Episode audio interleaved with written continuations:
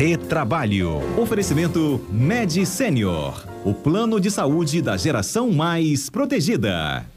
Nosso quadro Retrabalho no Ar, hoje, dia 23 de dezembro, recebendo os nossos comentaristas. Sim, reunidos hoje, Alberto Nemer e Cássio Moro. Boa tarde, Nemer. Boa tarde, Fábio. Boa tarde a todos os ouvintes. Neymar está ao vivo com a gente, só o som que vai se adequar ali rapidinho. Enquanto isso, Cássio Moro, boa tarde também, bem-vindo. Obrigado, boa tarde, Fábio. Obrigado, é, boa tarde, Alberto Nemer. De novo, nós estamos por aqui para dar uma, uma, um debate bem interessante, né? É um prazer estar com vocês, com os ouvintes. Que bom, a gente nas últimas semanas teve né, encontros é, separados, hoje estamos reunidos. Agora o som melhorou, Nemer? Só fala aí para mim se está tá melhor. Eu estou ouvindo vocês. Fábio, você está me ouvindo? Agora sim, a gente que não estava recebendo ao mesmo tempo a sua resposta, mas está ótimo. Bem, então vamos lá, avançando, porque o STF ele estava aí atento a uma discussão que a gente já tinha levantado, esperaríamos então uma decisão deles, né, dos ministros, e ocorreu em relação a qual era né, a aplicação para a correção monetária em processos envolvendo dívidas trabalhistas, que é o foco, inclusive, desse comentário então de hoje. Quem quer começar para falar sobre essa decisão? Eu posso Roberto falar? começar. Isso. Então vamos, vamos lá, Nemer. Então, eu não sei se o pessoal ouviu antes, boa tarde a todo mundo. Prazer estar aqui com todo mundo novamente, né? Cássio, Fábio. É, o STF na semana passada, deu uma decisão muito importante. Porque estava sendo discutido no STF, Fábio, é, sobre a correção dos débitos trabalhistas, sobre a taxa de TR. E o STF considerou inconstitucional essa taxa. Mas, além disso, ele foi além. Além de considerar inconstitucional essa taxa, a UTR, ele também modulou os efeitos, ou seja, falou como, determinou como os débitos trabalhistas devem ser agora corrigidos. E ele pacificou o entendimento de que, antes do início do processo, ou seja, antes da citação, o, os débitos trabalhistas vão ser corrigidos pelo IPCAE.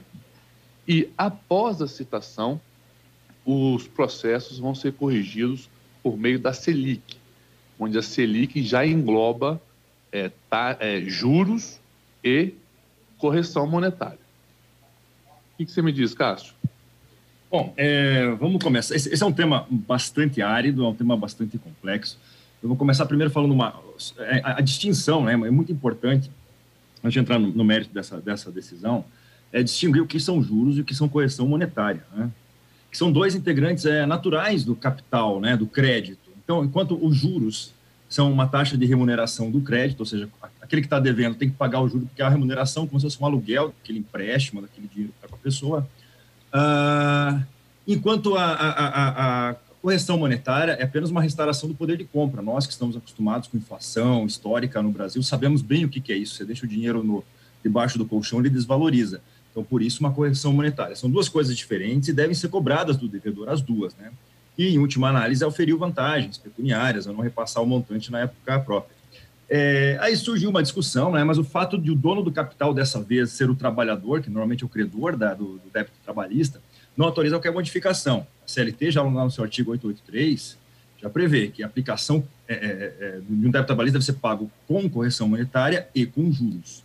O que aconteceu é importante fazer um pequeno e muito rápido aqui é, é o esforço histórico.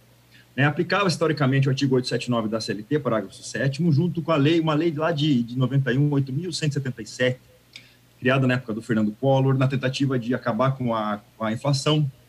E ali, então, se previa é, uma correção monetária pela TR e uns juros pré-fixados de 1% ao mês. Isso que estava na lei.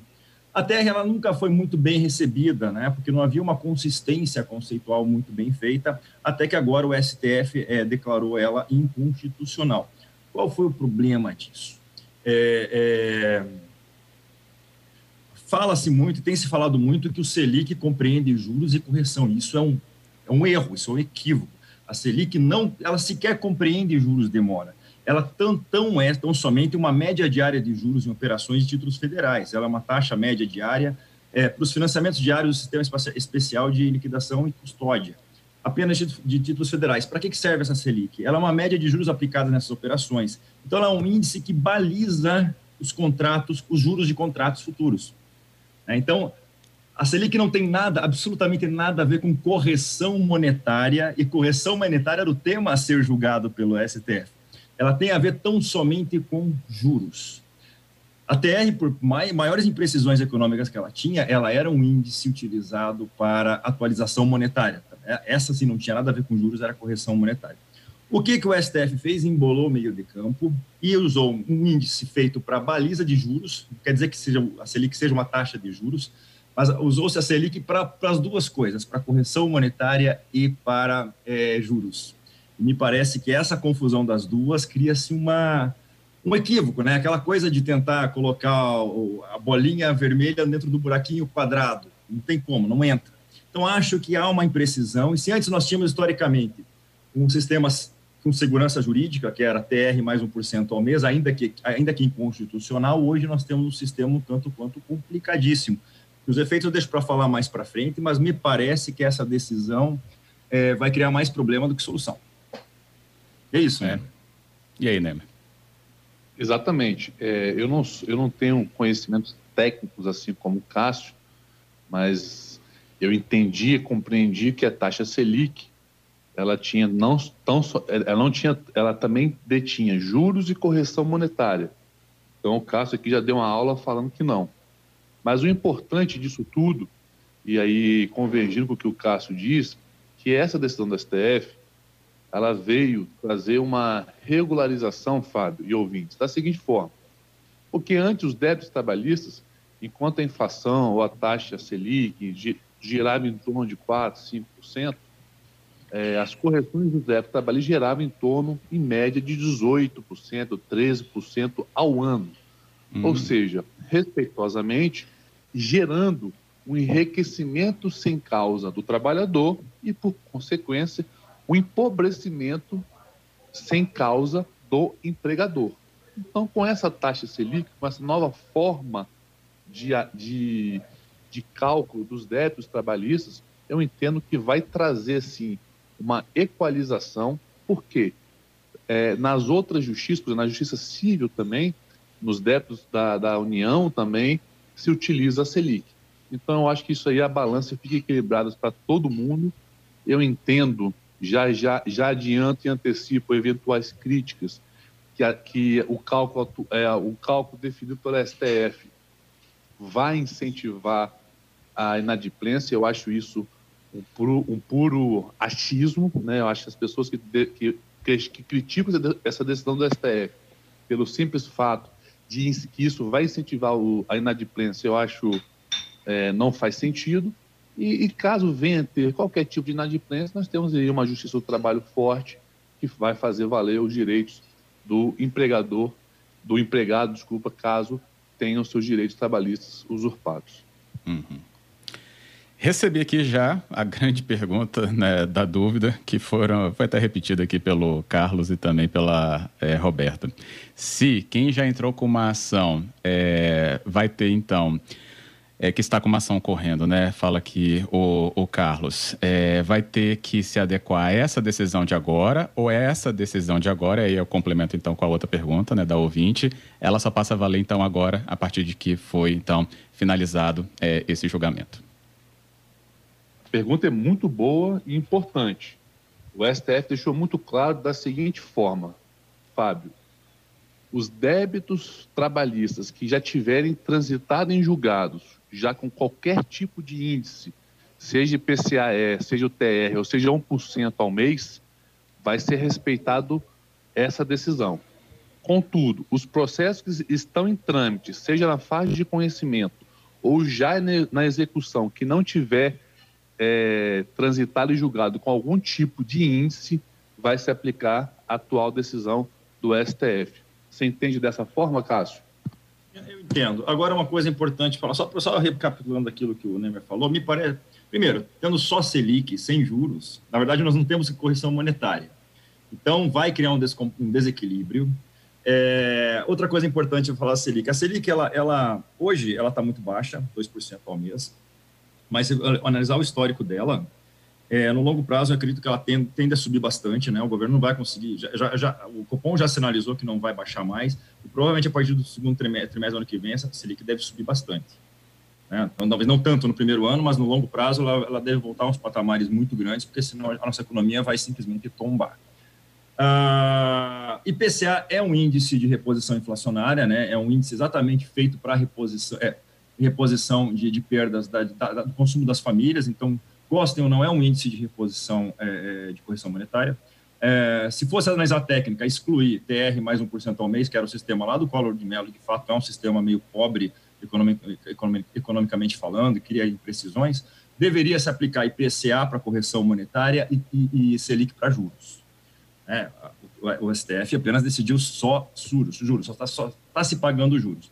Ah, agora, os efeitos interessantes disso é o seguinte: como o, o, STF decidiu que se aplique IPCA na fase pré-processual, ou seja, antes de entrar com o processo Selic pós, acho que um grande primeiro efeito é que os trabalhadores com contratos encerrados, especialmente com uma duração aí ótima de três anos no máximo, para não perder prescrição, devem aguardar até quase dois anos antes de prescrever o processo para entrar com a ação, porque enquanto ele não entra com a ação, está correndo um juro de, de, de, de.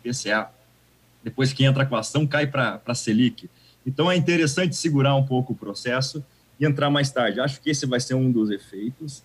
Né? Ah, com, o, com, o, com, com o Selic subindo lá para frente, os empregadores que estão que tendem, acho que vai haver uma tendência de não fazer mais a conciliação ou tentar resolver o processo quanto antes, vão tentar deixar o processo mais para tarde, para frente, a Selic deve subir. Então, não é, uma interess, não é interessante isso.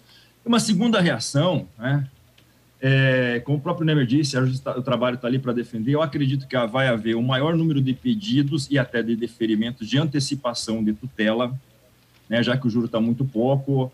Ah, nós temos hoje um, um, recursos ordinários da sentença de primeiro grau e normalmente, por um hábito, a, as execuções não se iniciam quando está em recurso ordinário, mas não existe um efeito suspensivo há uma possibilidade de antecipação de tutela. Acredito que o número de antecipações de tutela com a liberação de valores antes mesmo de encerrado o recurso ordinário pode aumentar, que vai haver um contra-ataque essa resposta de juro baixo. Né? Então, nós teremos mais incertezas do que certezas com essa decisão do STF, essa é minha aposta. Uhum.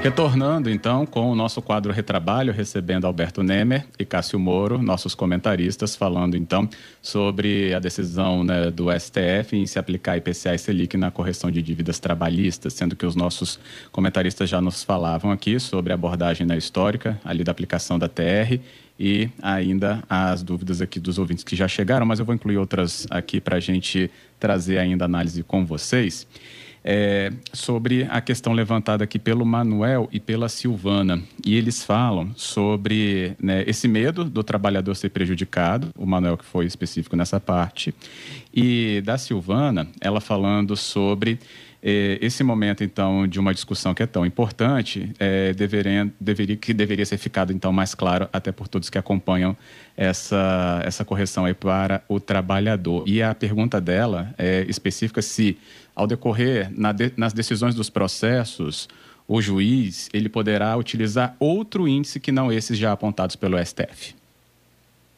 É, não, é, o STF pacificou a situação. Né? Antigamente havia uma, uma, uma, uma divergência entre, entre, os magistrados, porque a, a, CLT previa TR, a reforma é, trabalhista de 2017 manteve, deve-se utilizar a TR mais 1% ao mês. Ah, entretanto, o TST, e aí que começou toda, toda essa, essa, essa insegurança, o TST começou a usar o IPCA. Uhum. E aí os juízes titubeavam entre IPCA e TR. Agora, pelo menos, com a decisão do STF, não vai haver mais debate sobre o que usar. O STF deixou as coisas bem claras a respeito. Vai se usar apenas a Selic e sem juros. É, sem juros, ou melhor, como eu já disse antes, a Selic representa apenas juros, vai ser só juros, e não, não é correção monetária. Uhum. Então é, mas não tem mais dúvida. Agora está pacificado. Isso, queria só fazer um acréscimo que exatamente isso que o Cássio disse mas o STF também deixou na, na, nessa decisão que vai caber ao Poder Legislativo, né, Cássio, ah, instituir ah, um novo índice. Então, é. pode ser que é, no, no, tempo, no médio tempo ou no curto tempo, é, o Legislativo, né, a Câmara e o Senado dis, discutam um projeto de lei estabelecendo um novo índice de correção aí da, do, dos débitos trabalhistas. É, lembrando até que a, a, a malfadada MP 905 né, foi muito criticada pelas associações sindicatos de trabalhadores, né, porque criou o contrato, contrato verde e amarelo, que nós já defendemos várias vezes. É, ela, ela estipulou o, o, índice de juros, o IPCAE, só que por uma desarticulação do governo com o Congresso não, não, vir, não converteu em lei. Então, acredito eu que no processo legislativo próximo deve-se optar pelo IPCA é, é lá para frente. Então, vamos aguardar para ver o que está acontecendo. Vai criar um índice, já existem, os índices já existem. O índice de reposição uhum. inflacionária é, padrão para isso é o IPCA. Que gostem ou não. Eu, a TR antes estava beleza para a gente, ninguém reclamava dela. É, então, acho eu que deve vir uma lei com, definindo o IPCA como, como índice de correção. É, tem aqui a, a, outra ouvinte aqui, a Luciana, ela fala é, sobre essa iniciativa, então, através do Legislativo. É, tem que esperar, então, é, também a boa vontade dos deputados em discutirem? E é, depende, né, de como isso chega, né, à Câmara, né, ao Congresso. Então, pode ser que sim, né, mas a gente tem que, é, não dá para prever esse tipo de situação, mas é uma iniciativa, pode ser é, vinda de parlamentares, não é isso? Exatamente, Fábio. É, vai precisar Pode. de boa vontade política agora, né? Isso vamos ver o que vai acontecer. Ninguém consegue prever nada daquele Congresso, né? Uhum. Pois é, entre tantos outros assuntos, né, também urgentes aí que passam pelo Congresso, a gente tem essa demanda também aí da parte trabalhista. Você ia falar alguma coisa, Neymar? Desculpa. Eu ia falar o seguinte, Fábio, independentemente da decisão do STF ou de uma nova legislação a ser implementada, o que a gente espera é uma segurança jurídica, né? Então, concordando ou não com a decisão do STF, o que, o que esperamos da, da da, do judiciário, da justiça do trabalho, daqueles atores que assim fazem parte, né, que se respeita a decisão para não se criar mais inseguranças jurídicas e mais é, debates, às vezes, desnecessários e onde, eventualmente, o maior prejudicado pode ser o trabalhador. Dito, beleza. É isso, senhores. E queria agradecer por ter recebido né, vocês aqui no nosso 2020, trazendo tanto conteúdo, tanto conhecimento, tanta análise né, para os nossos queridos ouvintes aqui do cotidiano, análises que são fundamentais porque mexem muito com a rotina né, das organizações, deles próprios né, que estão também inseridos é, nas empresas. Muito obrigado e Feliz Natal a vocês junto com seus familiares. Agradeço todo o acompanhamento que tivemos nesse ano. Obrigado, Fábio. Gostaria também aqui de deixar registrar no Feliz Natal e um feliz 2021 a todos os nossos ouvintes. Esse nosso bate-papo aqui hoje, estou recebendo diversas mensagens.